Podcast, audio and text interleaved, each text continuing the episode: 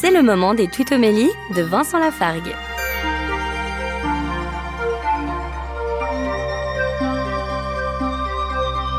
Dans la deuxième lettre aux Corinthiens, chapitre 9, verset 10, Paul nous dit Dieu vous fournira la graine, il la multipliera, il donnera la croissance à ce que vous accomplirez dans la justice.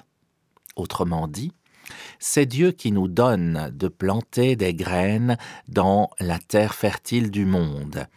Si ce que nous accomplissons est fait dans la justice, alors il fait germer et croître ces graines.